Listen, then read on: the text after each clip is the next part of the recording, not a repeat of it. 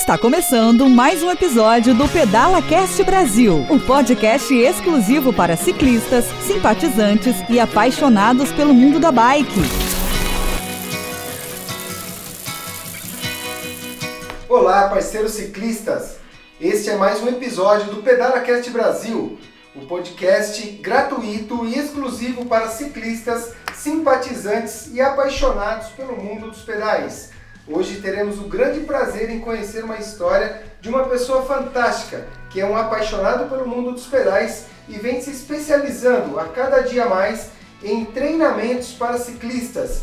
Vamos conhecer hoje como a bike entrou em sua vida e como ele hoje contribui com a vida dos outros através do mundo dos pedais. Eu estou falando aqui do Ayrton Rodrigues, meu grande amigo que iniciou sua vida no esporte lá no mundo do futebol, onde fomos bons jogadores e excelentes e grandes amigos. E hoje estamos nos reencontrando nessa mesa de pedala, do PedalaCast para falarmos um pouco de um amor comum que nós desenvolvemos, que são os pedais. Ayrton, seja bem-vindo, dê sua palavra inicial aí para os ouvintes do PedalaCast Brasil.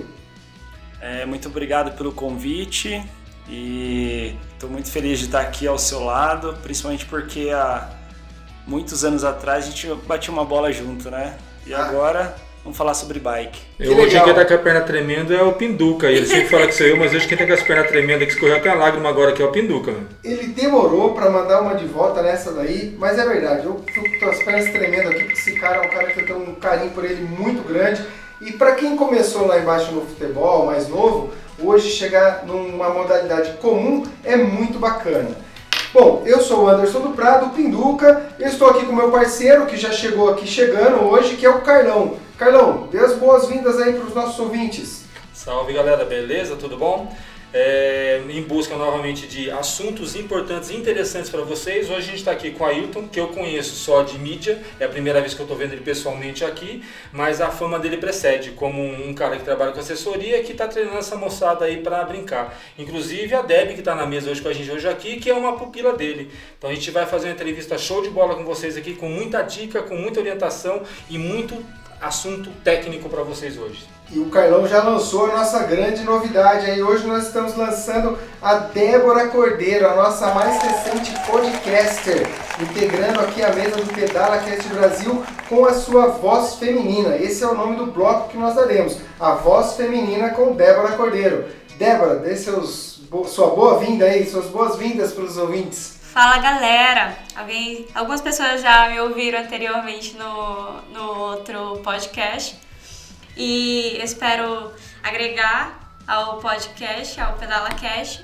E também trazer muita informação, muita alegria, muita risada eu tô com medo aqui porque o Ayrton é meu treinador e eu ainda não fiz o treino de hoje. Hoje nós vamos lavar a roupa suja aqui no, na frente dos microfones, galera. Vocês vão participar disso. Eu acho que o único que tá sossegado aqui sou eu, né? Porque um tá tremendo aqui, a outra tá com medo, já tá de o Ayrton cobrar ela já. Não sei, cara. Eu acho que eu tô mais, cara, mais tranquilo hoje aqui.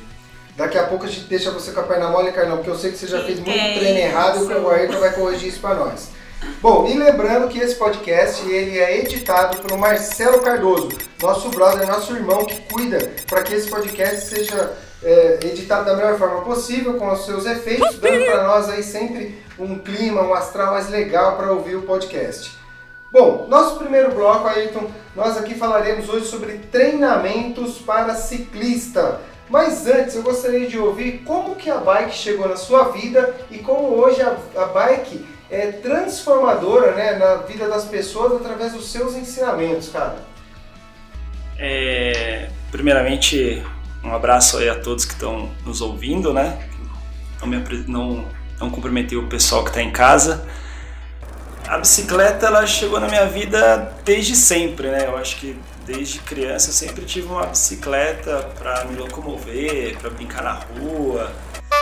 Mas o naquele momento o futebol sempre foi muito importante para mim, brasileiro, né? Brasil! Tem essa coisa, primeiro esporte é o futebol.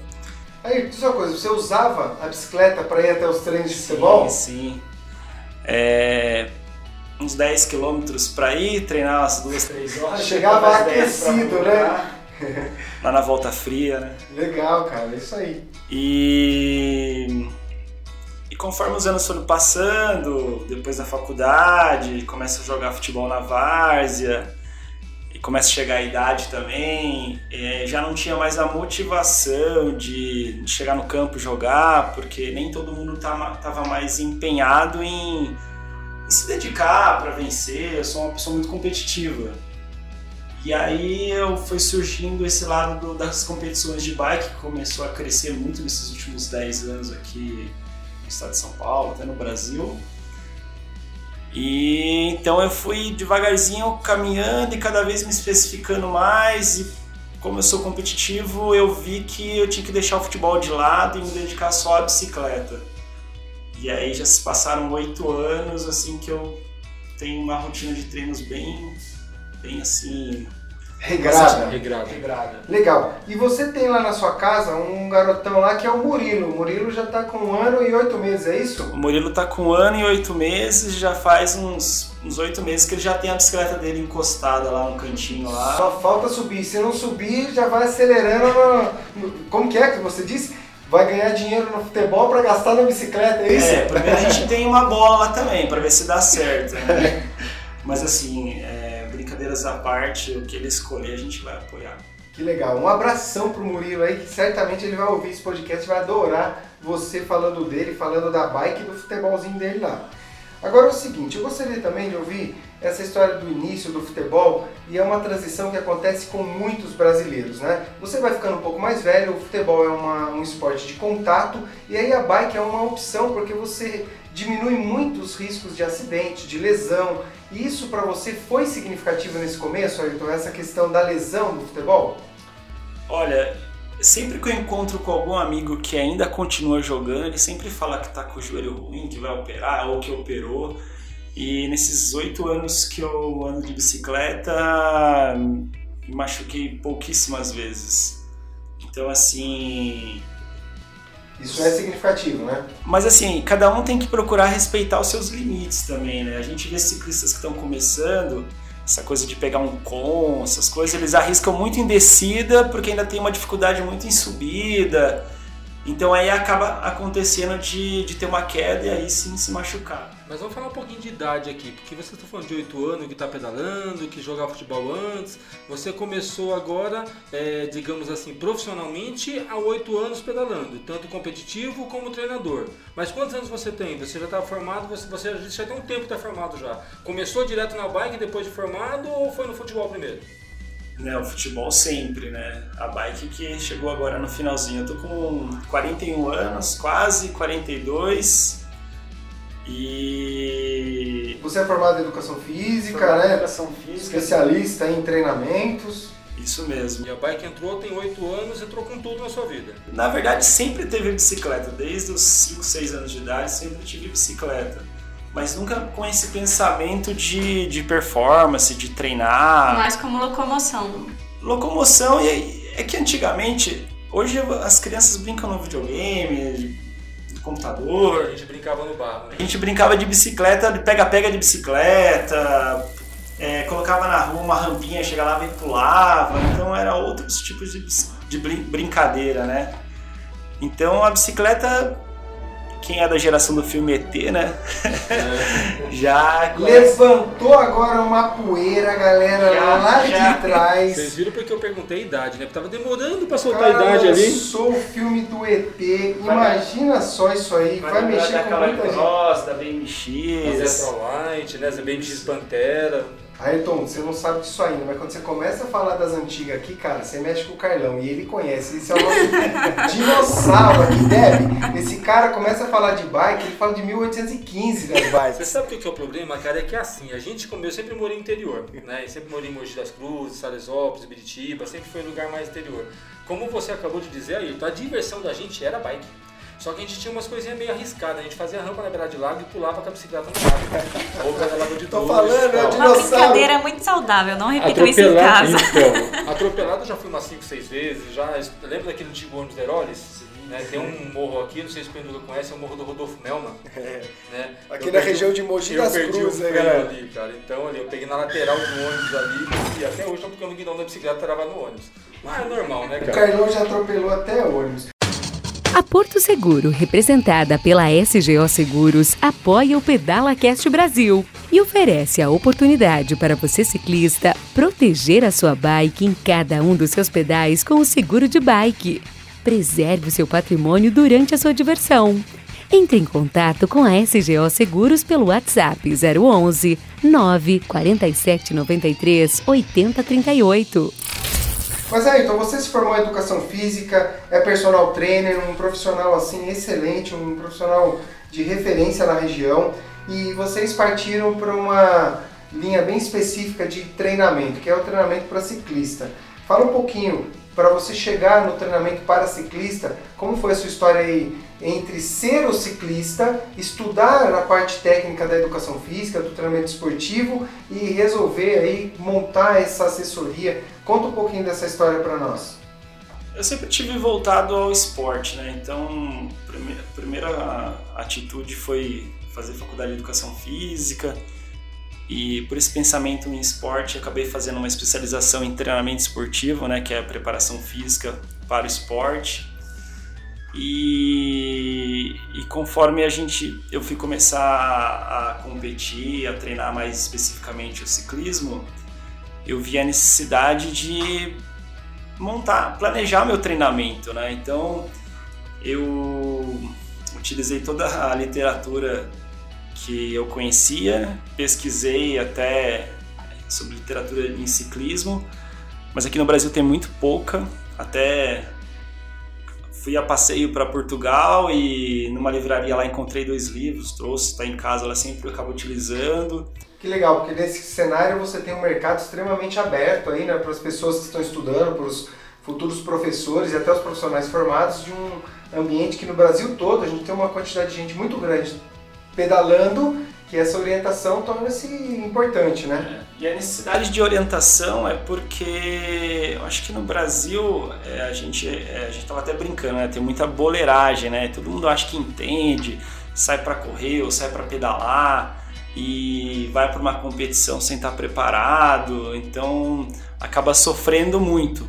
Então a ideia da nossa assessoria é minimizar esse sofrimento e trazer, ajudar com mostrando o caminho, as facilidades que, que o treinamento pode trazer para o indivíduo. E você falou aí, né, que você usou todo esse treinamento fazendo a planilha de necessidade com você mesmo. É. Você sofreu muito? Sim, sempre. Porque quem quer performance não, não, não vai deixar de sofrer. A, a diferença é que você vai entregar um resultado melhor. Você entregava a sua própria planilha? Sim, com certeza. Esse é um exercício para quem é da área, é duro, né? Você é. seguir a sua própria orientação, você tem que estar bem focado, tem que estar bem ambientado, assim, eu quero isso, né? Vou organizar, eu conheço meu corpo, enfim. É, tem que ter esse, esse conhecimento. E uma coisa que a gente sempre fala para os alunos é, em relação ao feedback, né? Porque quando o treinador passa a sua semana de treinos, não quer dizer que aquela semana de treinos está correta pessoa precisa falar o que está sentindo, se ela está muito desgastada, se ela não está conseguindo fazer aquele treino e para poder o treinador fazer um reajuste daquilo ali. Então, quando a planilha chega para você, não é que aquilo ali é, é uma regra, né? Então tem que ter uma negociação, não é? Negociação não é assim, eu ah, tô com preguiça hoje, não vou fazer. É você tá sentindo um desgaste ali e você precisa mudar. Você tem, é, você tem uma variável importante nos treinamentos, né, Ayrton, que é o ser humano, né? Quando você Sim. trabalha com o ser humano, você tem muitas variáveis. Tá aqui a Deb, que é a sua orientada, né, Deb? Uhum. E tem dia, fala para nós, é que não tá no astral, né? Mulher, tem ciclo menstrual, tem uma série de questões que tem dia que você tem que negociar o treino. É assim que acontece? Como que você vê isso enquanto ciclista nesse momento? Então, é, eu estou começando agora com a assessoria, né? E eu falo isso por fadiga de pedal. Às vezes, não simplesmente a perna não vai. Você tá se matando para deixar 28 por hora, não vai. Parece que você tá morrendo na bike. Galera, 28 por hora é uma velocidade no road, no speed, nas estradas de asfalto, porque é a modalidade que hoje a Débora está fazendo, que não é pouco para quem está pedalando, para a mulher que está pedalando. É um Sim. nível aí acima da média já, né, Débora? Sim, exatamente. E às vezes é também ouvir o próprio corpo, né? Se você realmente tá, é, você tá apta a pedalar naquele dia, né? É, principalmente para mulher, questão hormonal, como eu tinha comentado antes, às vezes é muito melhor pedalar do que você ficar em casa sentindo dores, ou então você acostuma o seu corpo a praticar atividade mesmo naqueles períodos. Ayrton, e como você faz isso no dia a dia com os seus orientados aí, ou orientandos, né? Você troca uma ideia com ele por WhatsApp, você espera o final do ciclo do, da semana do treinamento para melhorar na semana seguinte. Como que você tenta aproximar essa realidade do atleta ou do seu aluno para aquilo que você planejou? Como que funciona na prática? Bom, no meu caso, eu todo domingo à noite é o dia que eu trabalho e eu envio o, Os treinamentos. o treinamento para os meus alunos, né? E nesse momento eu procuro conversar, checar e-mail, essas coisas para ver se enviaram alguma coisa. Mas o meu WhatsApp está sempre aberto todos os dias para esse bate-papo. O aluno se sentiu interessado de até questionar, oh, esse treino hoje, como é que funciona, como é que vai ser.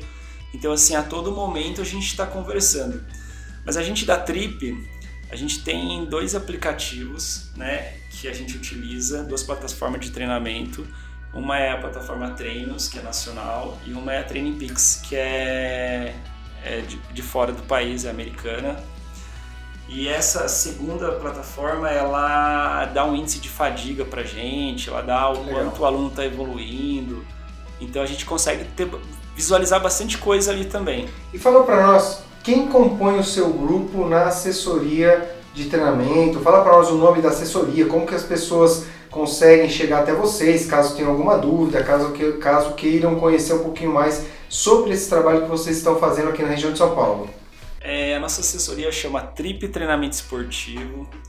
É, tem mais um professor, que é o Rafael Straub, fisiologista, né? Um abraço aí pro Rafael, também outro profissional sensacional. Um abraço aí, Rafa. E a gente tem um terceiro componente que é o João Paulo. Ele faz a mais a parte administrativa, a parte de mídia nossa. Então nós três é, somos os, os proprietários aí da Trip. Que legal. É o seguinte, eu gostaria de entrar um pouquinho no assunto agora de treinamento básico para o ciclista iniciante, né? Como que você vê assim uma orientação ou o que que um ciclista iniciante pode até ficar à vontade para falar do nível intermediário e do nível profissional, mas o que que um ciclista de forma geral iniciante deve buscar, deve é, procurar na sua região caso ele queira tornar o seu treinamento um pouco mais profissional e seus resultados um pouco melhor do que ele tem fazendo só por experimentação. É, primeiramente a gente tem que ver o nível desse atleta, né? E conversar com ele e verificar quanto o tempo que ele tem disponível para treinamento. Se ele for iniciante, é, não é pegar o treino do profissional e passar para ele. Você pega- Perfeito Você pega um profissional, ele treina 5, 6, 7 vezes na semana, treina de manhã, de tarde. Ele tem dois períodos de treino, é academia, a partir da bike. Então é totalmente diferente. O cara que está iniciando, normalmente eu aconselho a começar com três vezes na semana e conforme ele vai ganhando um certo condicionamento, a gente vai aumentando a carga de treinamento. Então a gente primeiro tem que avaliar quem é a pessoa, né? Quem é o atleta. Então, para estar iniciando três vezes na semana já é, já é um bom começo. E Carlão, você aí que vem do, da pré-história da, da bike, fala pra nós como isso era no começo. A galera saía pedalando todo dia, achando que quanto mais era melhor, porque não- nós não tínhamos essa oferta de orientação profissional, né, Carlão? Como que funcionou isso lá atrás? Cara, é complicado falar, porque assim, como a gente brinca, a gente não tinha a tecnologia que a gente tem hoje. Né? Inclusive, a gente brinca, eu brinco muito com o Edson Trial, né? Que é um cara também das antigas aí, a gente subiu o pico do Urubu com, com coroa na frente de 44 e a cassete atrás, a maior era 28. E a gente subiu o pico do Urubu. Então era normal. A gente brinca hoje aí, não tem, se vocês Ayrton conhece lá o, o Kon, o japonês, que ele ficava brincando lá de subir de speed. Celso O Celso Com, isso, faltou o nome. Que o Celso virou meio que um extraterrestre em Mogi, que ele subia o pico de speed. O pico não, do urubu? Não de gravel, mas de speed. Então ele subia uma, um, um, um declínio ali de 13 a 14% em algumas partes ali, né, na, na parte paralelepípedo, e com um ganho de inclinação de quase 400 metros. Numa distância total aí do que? Uns 4, 4,200, 4,300 no máximo, né? Então, assim, existem, é, Pinduca, a gente falando assim, a gente, eu acho que mais dinossauro, a gente vem da bicicleta como única forma de esporte, não do, não do, do, do futebol ou da natação, da coisa, de uma certa forma a gente fica meio casca grossa. A gente não teve a tecnologia e hoje a gente tem o conforto. Como eu brinco hoje, eu brinquei com o Parado até a semana passada e repito, eu acho que pedalar de speed é muito fácil. Porque speed, a partir do momento que não no nível profissional, que os caras metem média de 43, 44 por hora, mas o speed hoje, você, se você tendo o giro, você vai embora você vai embora. Não exige tanto quanto a necessidade de um mountain bike que você precisa de força, de técnica, de agilidade e é você olhar onde você vai passar. Isso tudo isso antes era feito com bike rígida, com uns Barendi, que era um chifrinho que dava uma volta na, na bicicleta, com pneus Pirelli cravudos que não tinha aderência nenhuma e com coroa tripla de. A, a menor era 28. Era 28, 36, 44 era a média que usava. Tô falando, então, tá subindo aqui um pozão, rapaz. Então, estamos levantando. Hoje o Pinduca aí. O Pinduca Deus, ficou mano. me xingando hoje, que nesse final de semana a gente deu uma, eu dei uma judiada no Pinduca aqui, né? Ele falou, cara, mas sua bicicleta não tem peso. Não, não tem. E como é que você consegue andar com a bicicleta rígida? Eu não uso suspensão, eu uso garfo rígido. Ele falou assim, cara, isso é um dinossauro. Só que a gente está acostumado a ter aquele molejo no braço, a suspensão da bicicleta é o nosso, é nosso ombro, é o nosso braço, né?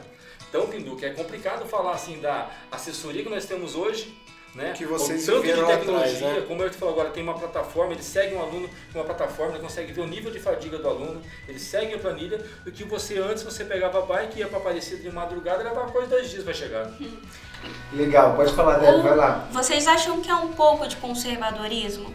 Por exemplo, é, qual o momento que a pessoa chega a procurar uma assessoria? É porque ela quer emagrecer?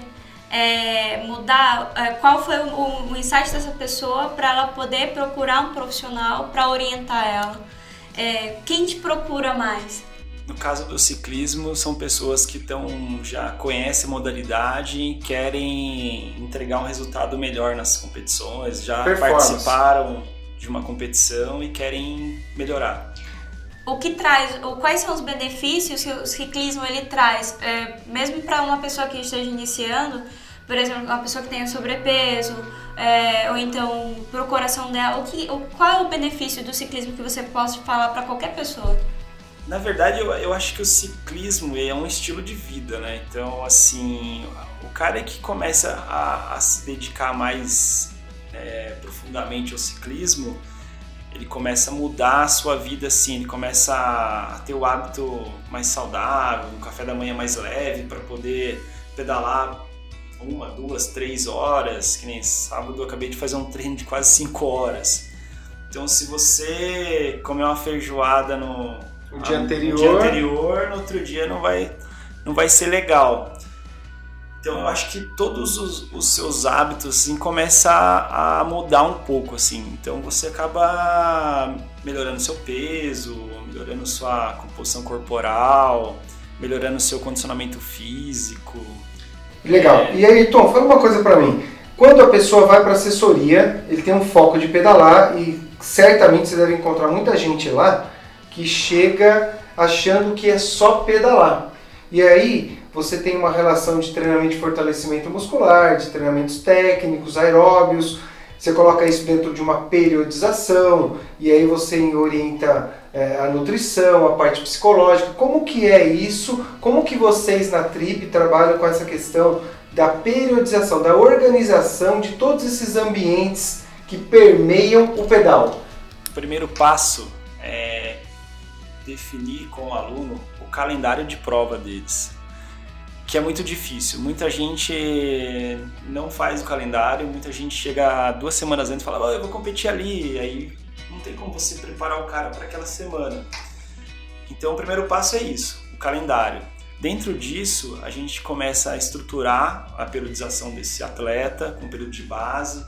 Nesse momento, a gente é, reforça a parte muscular para poder evitar lesões durante a temporada e até aumentar os níveis de força para o cara conseguir ter uma potência maior na hora do, das competições. É... O treinamento aeróbio, você associa isso a bike, você leva ele para um outro ambiente, para outra modalidade. Como que vocês preferem trabalhar? Eu acrescento nessa parte. O cara que corre, que costuma correr, ele tem uma, vamos dizer assim, um ganho maior do que quem não faz nada pro ciclismo? Ele tem um ganho, sim, se ele tem um histórico de, de já tá correndo, essas coisas, ele tem um ganho na parte cardiovascular, assim, que dele vai estar tá bem, bem condicionada. Mas assim, o que acontece é o seguinte: um dos princípios do, do treinamento é o princípio da especificidade. Então, assim, você é atleta do quê? É de mountain bike? É de ciclismo? Você tem que pedalar. Na parte, na parte da periodização que entra na parte competitiva, você tem que pedalar. Não adianta você correr, você nadar. Se você não tem tempo, se você está viajando e não deu para levar a bicicleta, você dá uma corrida, beleza.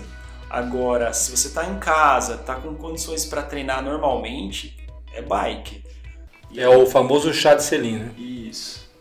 Legal, parte mental, Ayrton. A galera que está iniciando, às vezes vai para uma competição e no dia anterior começa a ter umas dores de barriga aí. Como que vocês.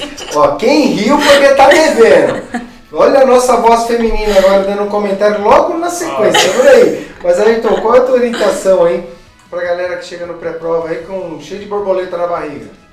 Rapaz, isso é muito particular, porque até hoje é, eu sinto no dia da competição eu antes de começar eu, eu tenho esse problema de ir no banheiro, de, de ficar muito ansioso, mas é engraçado que quando eu tô na hora da largada, deu a largada, eu não sinto mais nada. Eu, aí eu, eu tô focado no que eu tenho que fazer, tudo que eu tava sentindo antes não, eu não sinto mais. Você passa essa experiência pros seus orientandos aí, conversa, troca uma ideia, pede para buscar alguma alternativa, ver se esse nervosismo é por um medo que na verdade não precisa ter, porque você não tem a responsabilidade de ser campeão, você está ali para competir, mas é uma competição de para iniciante é completar a prova, né? Até dando ênfase, tem aquele cara que eu conheço vários amigos aí que treinam que o cara faz assessoria certinho, bonitinho, você acompanha o treinamento do cara, você vê que o cara entrega a planilha, porque o cara vai lá, ele posta lá que hoje tudo a gente acaba postando, né? A mídia hoje tudo é calmo.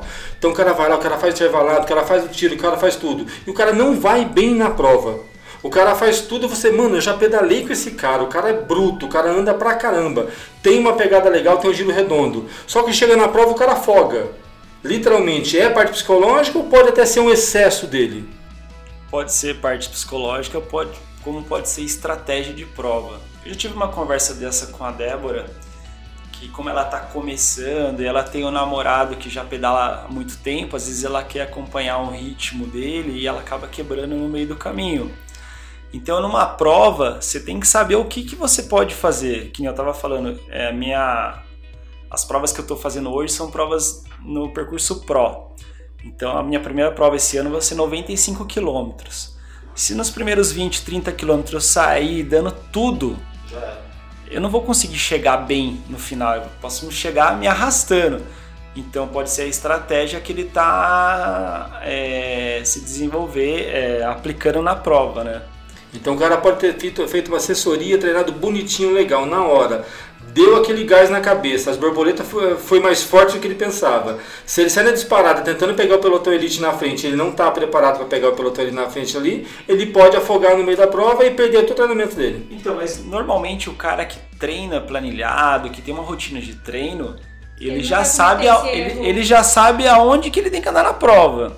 Ele sabe o que ele consegue fazer. Então, por exemplo, eu, eu sou uma pessoa que já treino há bastante tempo.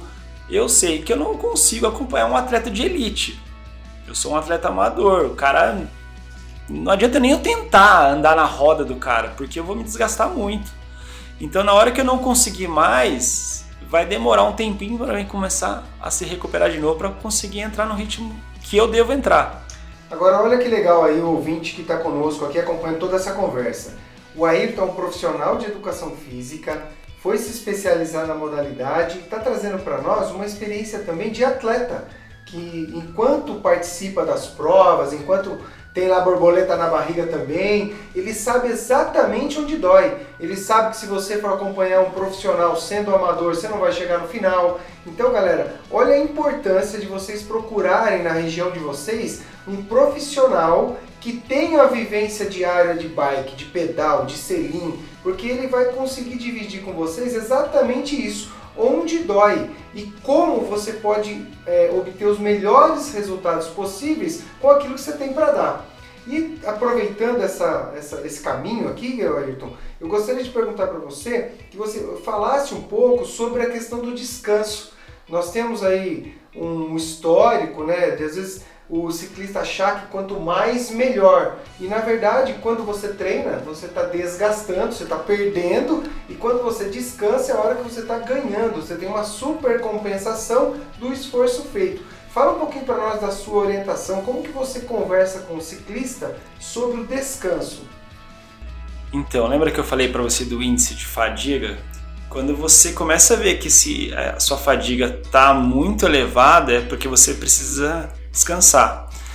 É, comparando o atleta amador com o atleta profissional, o atleta profissional ele treina e ele tem lá fisioterapia, massagem, hidromassagem, ele tem toda uma equipe para cuidar dele. O atleta amador, se ele treinar todos os dias e depois ter que ir para o trabalho, e dependendo da profissão dele, ele vai ficar sentado o dia inteiro, ou vai ficar em pé o dia inteiro, ou ele vai ter que caminhar o dia inteiro. Então vai gerar um desgaste muito maior. Então, normalmente, para quem, quem é atleta amador, uma planilha que tenha 4 a 5 treinos por semana já é uma coisa que a gente é, o suficiente, é o suficiente para se desenvolver. Tem dia que ele não vai sentar no selim, não vai girar, né? Ele tem vai dia descansar. Que vai, tem dia que vai descansar. Legal. E a bike, galera, vem da nossa raiz, né? A maioria das pessoas, né, você talvez não tenha sido diferente, na infância aprendeu a pedalar. Acho que as, uma das primeiras conquistas né, de chegar a lugares mais distantes de uma criança é através da bike. E aí a gente acha que o pedalar, para quem quer índice performance, é igual pedalar quando era criança. Todo dia você pegava a bike e rachava na rua, né? Como foi para você isso aí? Bom, é, a primeira vez que eu aprendi a pedalar, eu lembro até hoje. Meu pai ele era uma pessoa meio bruta, nordestino. Pegou a, me pegou na bike, é, só apoiou no selim, vai. Eu fui, eu só vi no... Ainda meio fio. Só jogou, só. só jogou. Mas eu acho que, é, como eu tava te falando, é, entrar com, com a bike nesse, nesse meio de chegar longe foi no dia em que eu peguei a bike da minha amiga emprestada e saí lá Legal, do Campo história, Limpo. É, na tua história até, em São Paulo. Já. aqui em São Paulo. Lá em Pernambuco era mais é, brincar com barra forte na areia mesmo. Minha irmã, ela fazia isso. Ela descia a rua, ela descia uma ladeira e tinha um monte de areia no final, ela se jogava nesse monte de areia. Isso era lá em Pernambuco, Tá percebendo porque a mulher é bruta, né? Você viu de onde é a raiz dela, né, Ayrton? No mínimo ela, ela não falou, mas ela devia pedalar por dentro do quadro. Ela já fazia treino na areia, né? É, já, Então, já era barra forte na areia. Teve uma vez que, inclusive, minha bike, eu tava pedalando, fugindo da minha mãe, da chinelada da minha mãe. Aí, minha sorte, minha má sorte foi que o guidão, que a bike era de ferro, saiu da minha mão. Aí o couro comeu pro seu lado. Aí toma chibatada porque correu da mãe. HTS Consulte Soluções em TI apoia o Pedala Cast Brasil. Na HTS você conta com equipes especializadas em suporte técnico, segurança da informação e serviços de nuvem. Deixe a HTS assumir a TI de sua empresa. Saiba mais em www.soluçõesemti.com.br. E seguindo agora para o segundo bloco, nós falaremos um pouquinho sobre organização de corridas de bike, Ayrton. Como eu sou organizador de corridas de bike, já escrevi um livro chamado Manual do Gestor de Corridas de Mountain Bike, a gente sempre traz essa, esse assunto, porque nesse assunto a gente consegue inclusive dar possibilidade para as pessoas comuns, como nós, a acessarmos o mundo da bike, né? Então, como você trabalha com metas dos seus ciclistas, dos seus alunos, visando sempre uma competição, Como que você vê hoje esse mercado de organização de corridas e o profissionalismo dos organizadores, né? Pensando sempre nos aspectos aí de segurança, o que é indispensável para um ciclista na hora de uma competição. Fala um pouquinho para nós da vivência que você tem nas provas que você participa. É, existem provas que elas já são assim, entre aspas, né, grandes, né? Então elas já têm um suporte é, bem legal, assim, tem ambulância, tem staff para tudo quanto é lado. E tem as provas pequenas, que são pessoas assim que fazem de tudo para o evento acontecer, então às vezes acaba até faltando alguma coisa, mas é grande parte pela dificuldade que a gente vem tendo no país também, né? Então, assim, queira ou não queira, é um, é um evento que é, precisa de muito investimento e acho que falta alguns patrocinadores, empresas voltadas para a área do, do ciclismo estarem contribuindo para que esses eventos cresçam mais. E o que é primordial na hora de você escolher um evento junto com o seu aluno, com o seu ciclista? O que, que você fala? Olha, na prova tem que ter minimamente isso.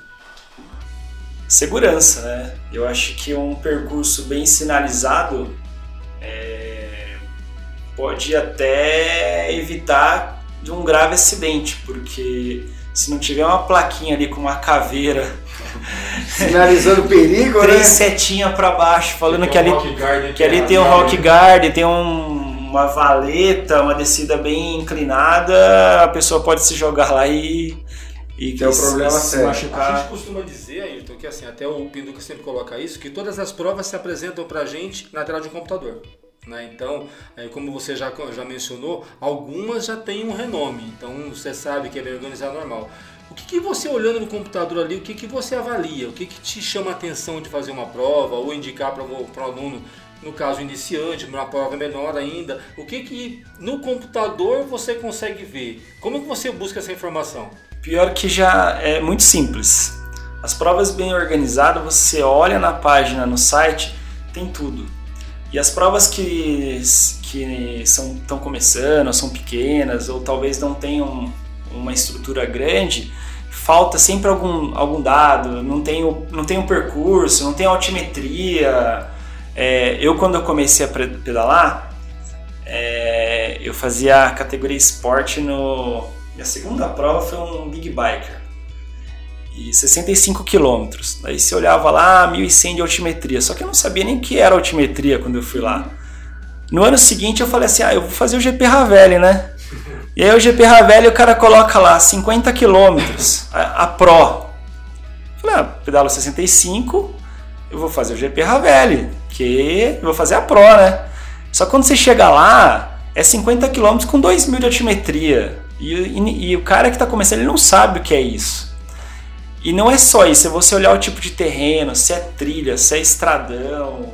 E o Ravel tem um histórico aí que ele é muito técnico, né? O que ele sabe, ele joga para a prova dele, né? E assim, a categoria Pro do Ravel é bem legal porque ela, ela desafia mesmo. É, o que é bacana, né, Ayrton, quando você, por exemplo, está orientando, por isso a importância da assessoria, né, da orientação, o, o profissional ele vai ensinar isso para o seu aluno, né? Ele vai mostrar o que é isso. É o que porque... procurar, né? O que ele olhar na tela, o que ele avaliar para escolher uma boa prova. Exatamente, porque o cara pegar na medida, cara, ele vai lá e fala, pô, eu fazia 65 para fazer 50, porra, 15 a menos, tô é dentro, fácil. tô na moleza. E quando você chega lá e vê a dificuldade do percurso, pô, é um 50 que representa 120, Sim, né? Com certeza. Até mesmo porque você sabe onde dói. É, né? Não, e outra coisa, às vezes quando você está escolhendo lá um, uma prova para você fazer, você pode entrar no registro lá de resultados e olhar o tempo do, Tempo do pessoal do ano passado.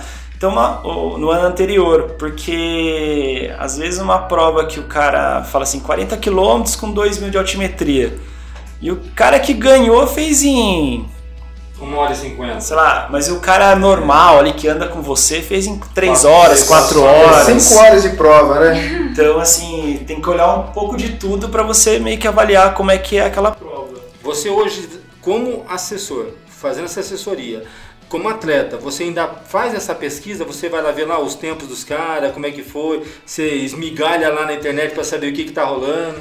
Ah, a gente vai olhar assim para até para ver o nível de, de da competição, para quem que, é, quem que é os adversários, quem que você quer tentar andar junto numa prova. E a frustração, né, ela está muito ligada à sua intenção, né? O que frustra? Quando você tem uma intenção muito alta, assim, um desejo muito alto, e aí você chega e vê que a realidade é outra. Então, quando você dá essa informação, você alinha um pouco da ambição do seu aluno com a realidade da prova, né? Chão, Mas né? eu tento sempre conversar com meus alunos, é, porque assim, eu vejo muita gente hoje preocupada com pódio. Todo mundo quer pódio, quer pódio, quer pódio. É, eu participo do Big Biker faz oito anos. Oito anos que eu vou quase em todas as provas, deixei de ir em umas três. Eu nunca peguei pódio no Big Biker. E nunca fiquei frustrado. Porque eu sempre me autoavaliei. Eu tô melhor? Eu consegui andar melhor? Eu consegui entregar um resultado melhor do que o ano anterior? Então, meu, minha melhor performance lá na esporte foi um oitavo lugar, numa categoria de 120 atletas. E hoje na Pro, meu melhor resultado foi um oitavo lugar também, numa categoria muito competitiva que na minha categoria, que é a Senior A, é, tem caras que andam no ritmo de elite. Então, assim, então eu me, eu me considero um vencedor mesmo não nunca ter, ter pego pódio. E eu conheço pessoas que às vezes não vão participar de provas porque eles sabem que não tem chance. Então, é um pensamento meio retrógrado, né? O cara quer trabalhar, o cara quer pagar, mas ele quer um pódio a todo custo. Aí que o cara se mata. É, então, eu vejo algumas competições querendo agradar todo esse público que deseja pódio, é, criando diversas categorias. Categoria. Às vezes a prova fica até. As categorias ficam vazias porque tem muita categoria. Sabe falando disso, né? Agora eu vou dizer como organizador, né? Essa mentalidade é uma mentalidade muito nobre, porque de fato, se a pessoa entender que a competição maior ali é ela com ela mesma, o pódio é consequência para aqueles que naquele dia tiveram uma performance melhor mas não uma decepção para você, porque como você falou, você vem de oito anos de competição buscando uma melhora e alcançando essa melhora. E aí, quando a galera acha que não vai para a prova porque não tem pódio, ela enfraquece o mercado, porque menos pessoas correndo é mais dificuldade para os organizadores, onde acabam ficando pelo caminho e você vai diminuindo as possibilidades de eventos. E existem eventos nobres que vão ficando fora do mercado porque faltou gente para correr, né? Devido a esse cenário econômico, essa dificuldade toda financeira, a coisa acaba porque o cara queria o pódio. Na verdade, a oportunidade dele vivenciar um percurso seguro, com ambulância, com staff, jeep, moto, ele perde porque ele queria o tal do pódio e quer a qualquer custo. Então é legal você trazer esse exemplo e passar esse exemplo para o ouvinte que, meu, pódio é consequência. O legal é você estar tá com você buscando constantemente uma melhora. Legal, Ayrton. Esse é o segundo bloco, a gente fala um pouquinho disso. E agora, esse terceiro bloco, nós chamamos do hashtag Eu Também Pedalo. Fala aí, Carlão. O hashtag Eu Também Pedalo é porque quando você se encontra com alguém da sua tribo, né, da, daquela galera que pedala, você cria ali rapidamente uma amizade e aí você acaba dizendo para a pessoa o seguinte: Pô, você pedala? Então eu também pedalo. E a conversa vai que nem miojo, Carlão. É, que é os três minutos, né? Só que tem até aquele cara que chega assim, tá vocês conversando ali, vamos supor, a gente comentou aqui antes aqui, tá no posto de gasolina, todo mundo se reunindo para sair, chega o cara todo engravatado, o cara escuta o assunto, chega, o cara para se apresentar para você, o cara falou, eu também pedalo. Então acaba sendo uma hashtag que a gente usa muito aí. Legal, e nesse hashtag eu quero perguntar para você e pedir para você, Ayrton, deixar aí uma dica, uma orientação sobre as pessoas que querem profissionalizar os seus treinos. Não quer dizer que ela queira ser profissional. Ser profissional é uma coisa, profissionalizar, profissionalizar os treinos é justamente procurar alguém que possa supri-la de uma informação bem concisa, bem bruta e assim é, importante e fundamentada para o dia a dia. Qual seria a sua dica aí para essa galera? É... normalmente a gente vai falar assim, profissional de educação física, né? Mas como a educação física é uma área muito ampla, é, eu acredito que tem que ser um, um, profissional de educação física que esteja habituado com o ambiente da, do ciclismo.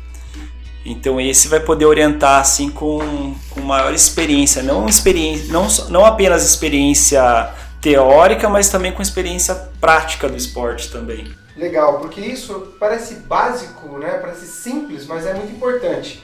Essa dica de oh, também pedalo e aí como que eu vou fazer para ingressar? Meu, vai pelo caminho que você indicou, pelo caminho que você está vivendo constantemente, a galera chegando lá e perguntando para vocês.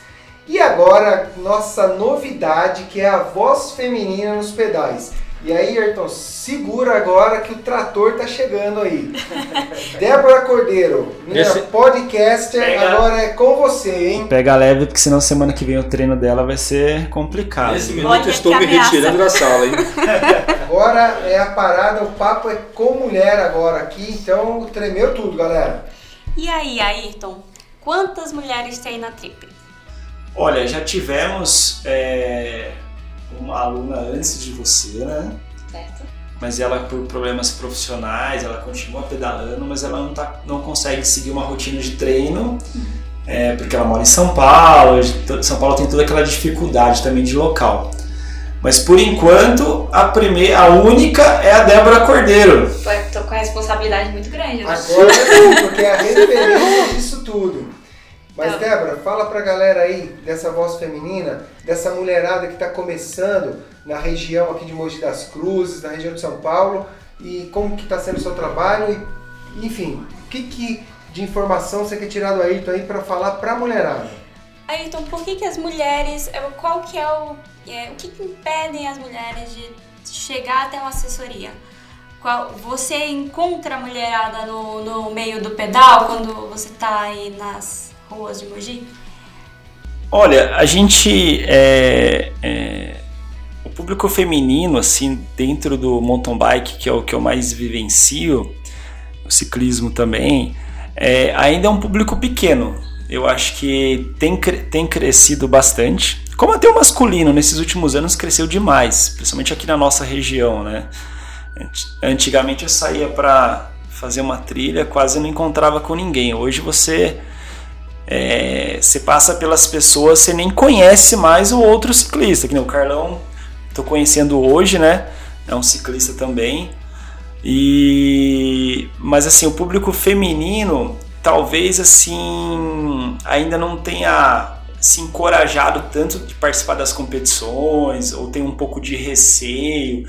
Então o que eu vejo a mulherada ainda muito assim num, num, num pedal assim meio de cicloviagem, mais de passeio de final de semana sem uma rotina de treinamento. Posso estar falando besteira. Tanto que a Débora já está mudando é, esse perfil, ela já está querendo treinar para se desenvolver para uma competição. E qual a dica que você dá, por exemplo, para quem, quem pedala, homem que pedala, e tem sua namorada, sua esposa, que possa trazer ela para o mundo do pedal? O que, que você encontra nesse meio que você pode dar uma dica para os seus alunos, para quem te conhece, que te segue, para ele conseguir incentivar a mulherada? Eu acho que a maior dificuldade que existe é a questão de segurança. Eu acho que mulher, as mulheres elas têm assim, um receio de sair para pedalar sozinho, sozinha. Então pegar as trilhas ou as estradas. É eu vejo assim que é, futuramente, quem sabe a gente ter um grupo mais assim de é, as mulheres mais se unirem para saírem para pedalar junto, sem se preocupar no primeiro momento que uma tá andando menos ou tá andando mais, para poder ter esse grupo e se sentir um pouco mais seguras, né? Porque queira ou não queira, no nosso caso de planilha de treinamento, é, ela é individualizada. Sim. Então a, maioria dos treinos você faz sozinho. Eu, eu normalmente eu pedalo com, com a minha turma no sábado. Segunda a sexta ou até às vezes no domingo regenerativo eu faço sozinho, porque até porque se você sai com outro gera uma competição, você já não faz o seu treino da maneira que tem que ser feito. Sim, quer, quer sempre pedalar mais.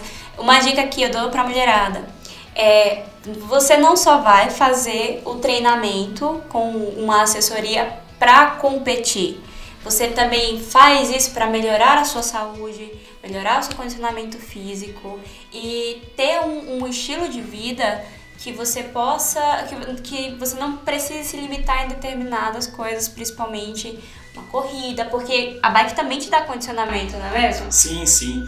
É, uma coisa legal que você falou é que assim, a assessoria, ela a gente pensa em, em melhora de condicionamento, mas a gente não está direcionando só para competição. Uhum. É, hoje em dia, é, a pessoa quer fazer Santiago de Compostela de bicicleta. Então a gente vai montar uma periodização de treino para que ele chegue num, num condicionamento muito bom para fazer aquela, aquela viagem de bicicleta. Ele pode fazer aqui a Rota da Luz da nossa região, até Aparecida. É, então existe a cicloviagem, existe a competição, existe o passeio de final de semana. Vamos falar do futebol de final de semana, né? Se você só joga futebol no domingo, você vai se machucar, você pode ter um problema cardíaco.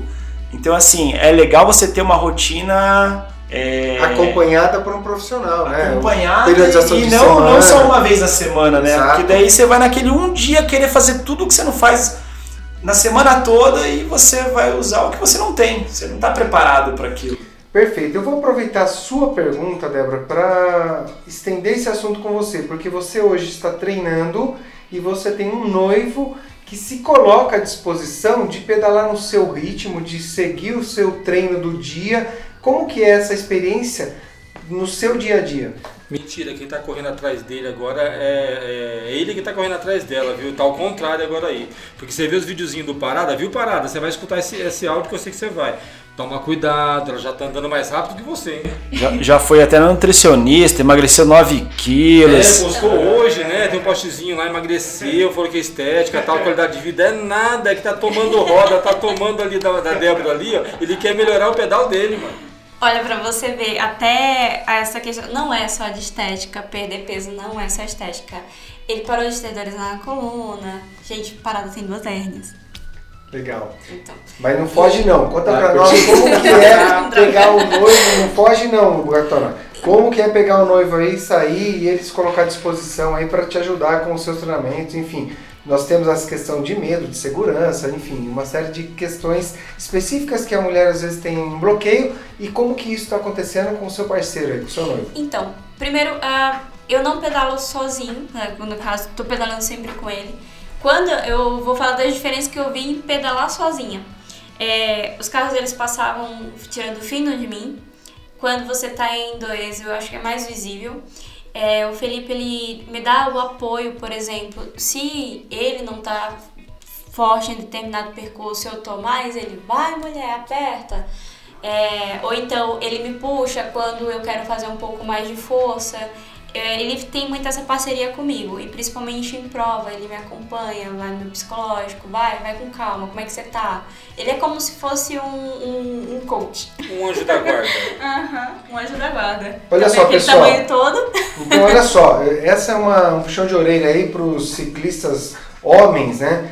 Que abra mão aí, de repente, de um, dois dias para trazer a sua namorada, a sua esposa, a sua noiva, para diminuir o seu ritmo para dar possibilidade dessa mulherada estar tá treinando. É isso que o Felipe faz. Né? Hoje ele já está perdendo você, mas já teve época dele estar tá ganhando em você.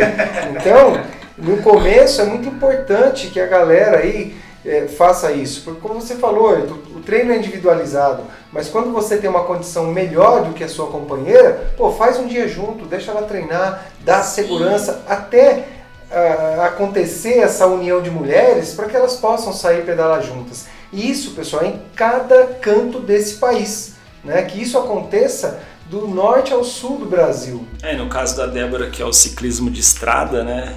Infelizmente, é, a gente tem muito motorista que eu acho que nunca sentou numa bicicleta na vida, né? Porque. Ela não tem mãe, literalmente, é, né? Não, eu, eu, às vezes um cara passa e tira uma fina e fala assim: nossa, tomara que o filho desse cara não goste de bicicleta, porque vai passar porque eu tô passando. Porque às vezes ele tem espaço, ele não precisa. É, pode reduzir a velocidade, tirar o carro um metro e meio que a lei de distância, né? Pede, né? E o cara não faz isso. Então, assim, é muito difícil mesmo treinar na- nas ruas. Normalmente eu pego meu carro, levo até a próxima estrada e saio para pedalar.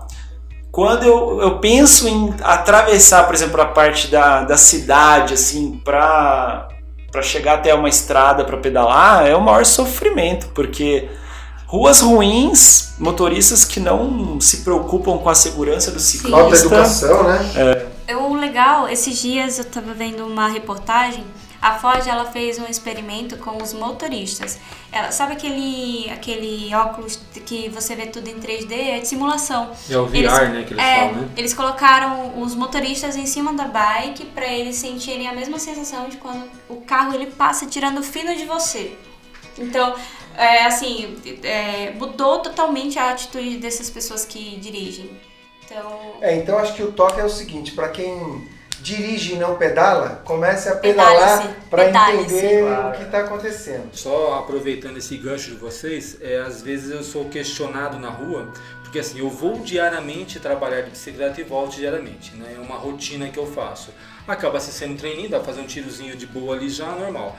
É, e eu faço aqui, a rodovia aqui, aqui em Mogi das Cruzes, quem conhece, a rodovia da Coca-Cola que a gente fala, e ela é muito movimentada. Aí eu, a grande maioria eu faço pela ciclofaixa. Ela tem uma ciclovia ali, que é na Demar de Barros, só que da Coca-Cola até Jundiapeba e até ao hospital que eu trabalho é uma rodovia. E eu paro no farol. E por várias vezes eu fui questionado por motoristas pelo meu lado, ô amigo, por que, que você parou? Uma Falei, porque o farol tá educação, fechado. né, Carol? Pô, mas você pode passar. Falei, não, eu quero mostrar o respeito que eu tenho para que vocês tenham o mesmo respeito por mim. Aí o cara ficou quieto, assim, normal. Porque uma vez num farol, aí tem uma coisa ridícula ali, que é próximo ao Motel Bras Cubas ali, o trânsito inteiro parou. Eu fui lá e parei. O cara não olhou pro lado do Honda Fit. Ele simplesmente ele entrou e passou por cima de mim com a bicicleta. Né? Então uma coisa que acontece é, é, é ridículo você falar isso, mas o motorista hoje, o cara até dentro do carro, ele se sente um mal poderoso. Ele passa brigando, ele passa discutindo, se xingando. Eu acho que vale a gente chamar a atenção das pessoas que sempre um pouco mais de cuidado, um pouco mais de educação, se colocar na posição do outro, pensar, como você disse, talvez aí tu até mudaria um pouco esse discurso do aspecto do filho. Espero sim que ele tenha um filho que gosta de bike, que ele também Que ele aprenda a pedalar com o filho a- dele. sim, e aí ele Que ele aprenda com isso. os filhos a ser educado, né? É, Sim. porque quanto mais pessoa, pessoas pedalando, trazendo essa energia, mais vai ficando claro para os motoristas que ele tem ali ao lado dele um ciclista, né? E aí acho que a conscientização vai mudando, a cultura, a educação. É um Mas meme, que legal. é um meme muito grande que tem na internet, né? Que é ah, naquela bicicleta não vai um ciclista, vai um pai de família, vai um advogado, vai uma mãe, vai um- uma pessoa que a família dela está esperando em casa. Legal. E eu quero aqui parabenizar o nosso início aí da,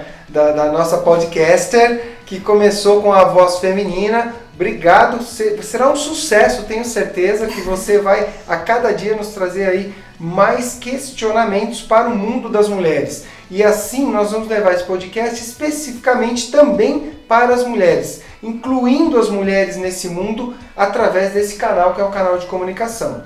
Bom, nós estamos partindo no encerramento, é uma conversa, como eu sempre digo, que poderia se estender por várias horas, vários dias, mas nós temos um tempo aqui para que fique um podcast, um episódio tranquilo para se ouvir. Então eu quero agradecer a todos os ouvintes, espero que vocês tenham gostado desse episódio.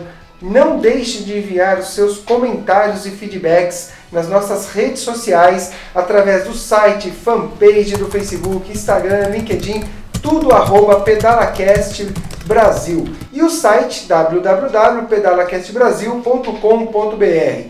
Lembrando que nós temos também um grupo de WhatsApp, que basta que vocês entrem lá no nosso Instagram e mandem um direct para o Carlão e ele vai colocá-lo nesse grupo específico onde nós sempre trazemos algumas informações a mais. Agradecer também ao Ayrton que está conosco aqui. Ayrton, muito obrigado, meu amigo, meu exemplo aí de profissional. Nós temos uma história de infância através do futebol e fico muito feliz que você tenha caminhado aí pela, a- pela, pela linha, né, pelo, pelo caminho do esporte, pela estrada do esporte e nós agora estamos nos reencontrando para falar sobre bike. Muito obrigado e eu queria que você deixasse aí as suas palavras finais para os nossos ouvintes, Ayrton. Bom, muito obrigado vocês pelo convite. É uma experiência nova também estar tá participando de um, um programa assim. É, feliz em, em abordar esse tema que é o ciclismo, que é o mountain bike, que é eu falo oito anos, mas já são dez anos já com mais assim, se dedicando mais ao ciclismo, né? E Pinduca que me conhece há mais tempo, para deixar o futebol de lado é porque esse mundo me conquistou mesmo. Porque antes para mim futebol era, era tudo, né? Aquela vontade de jogar, querer ser jogador de futebol.